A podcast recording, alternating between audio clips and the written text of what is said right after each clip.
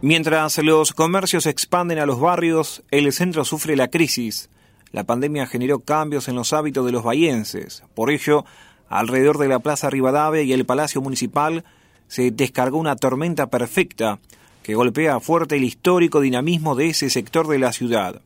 El informe de Pablo Andrés Álvarez, la crisis económica desatada en el comercio minorista por el coronavirus, tiene una zona de impacto muy nítida en Bahía Blanca y el centro.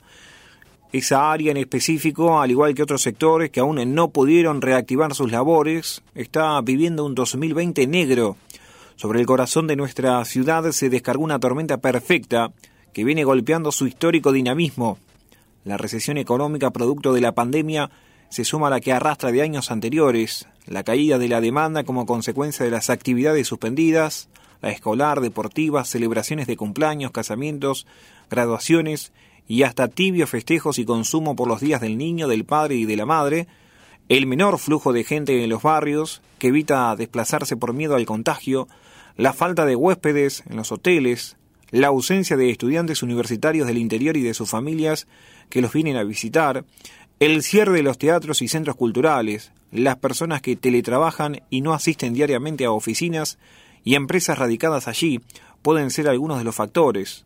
La verdad que son innumerables la cantidad de causales de esta situación. Todo influyó, a lo que se suma que la gente tampoco cuenta con dinero y gasta en lo indispensable, señaló un empresario en este sentido que tiene sobre sus espaldas muchos años de experiencia en el rubro de comercio y que hoy tiene tres locales en el microcentro. La pandemia puso también un interrogante sobre qué pasará con los comercios que están ubicados en las cuadras que rodean a la Plaza Rivadavia y al Palacio Municipal el centro podrá reinventarse y entrar en una nueva normalidad tras el COVID? Lo cierto es que la gente ya no acude a esta zona con la misma regularidad que antes. La importancia que cobraron los comercios de cercanía de cada barrio o en la zona, los costos de parquímetro o la dificultad de encontrar lugar de estacionamiento y el temor de usar el servicio público de pasajeros hicieron mella. Por ello, afloran los locales vacíos proliferan aquellos con el cartel de se alquila, lógico en medio de una profunda crisis.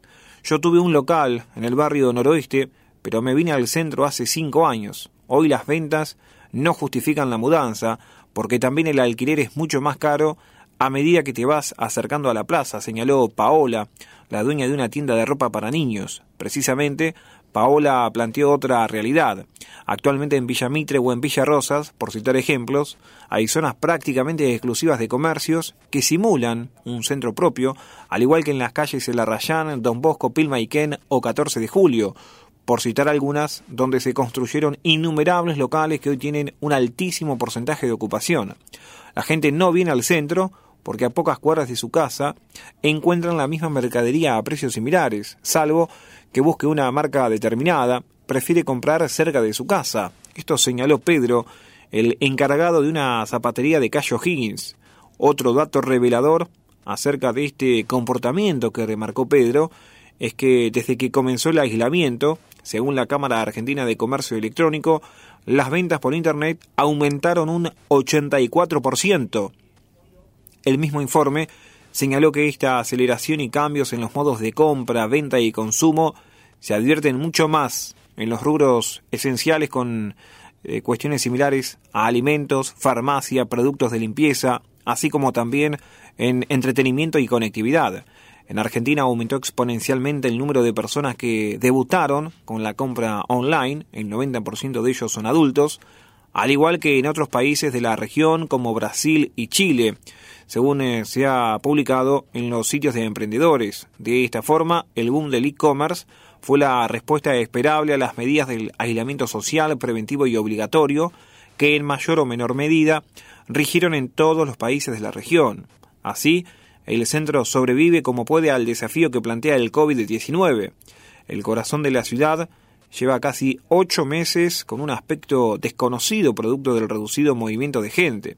Si la gente no tiene urgencia por adquirir el producto, es altamente probable que primero lo busque por Internet y se encuentra a un precio razonable, que lo adquiera por esa vía, agregó Pedro.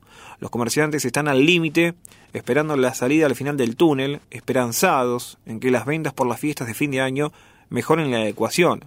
A partir de las 18 no queda nadie en el centro. Esperamos que la cercanía de la Navidad mueva un poco el mercado, dicen varios comerciantes.